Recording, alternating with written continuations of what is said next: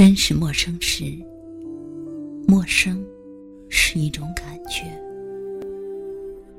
他静静地坐在屋的一隅，不言不语。灯火昏暗，他的表情亦是一片灰暗。没有人生的悲喜，没有记忆，没有相见时预想的悸动，一切似乎变得有点恍惚。该说些什么呢？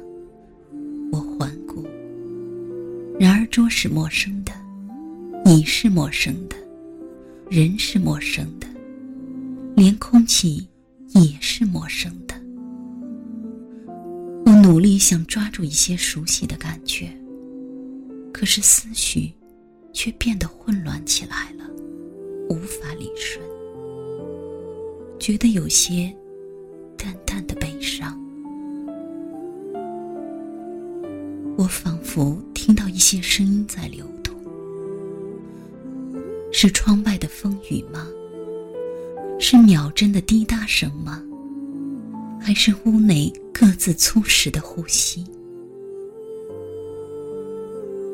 而他依旧是静静的坐着，不言不语，仿佛有些冷漠。也许。这便是他拒绝的一种方式。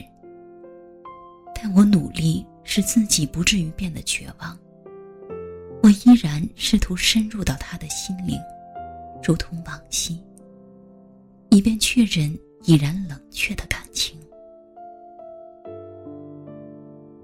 他在想些什么呢？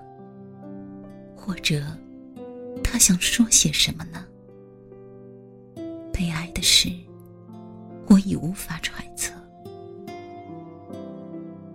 屋是如此的小，它是如此的近，但我分明觉得一种遥远。这遥远，便是陌生啊！陌生，其实就是一种距离，一种无法逾越的心灵的距离。这是一件多么可怕又悲哀的事！我们忘了过去，忘了感情，忘了甚至是我们曾经动情说过的誓言。原来，再深的感情，也可以变得似水般淡然；再刻骨的思念，也可以消失的无踪迹。都说相见欢。可是相见难还，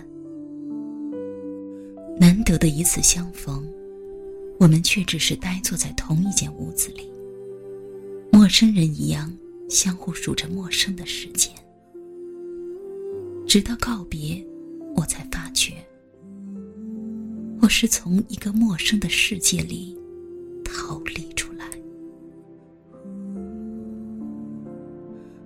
我见的。只不过是一个陌生人。我告诉自己：“是的，我见到的只是一个陌生人。”可是，没有人，没有人会知道。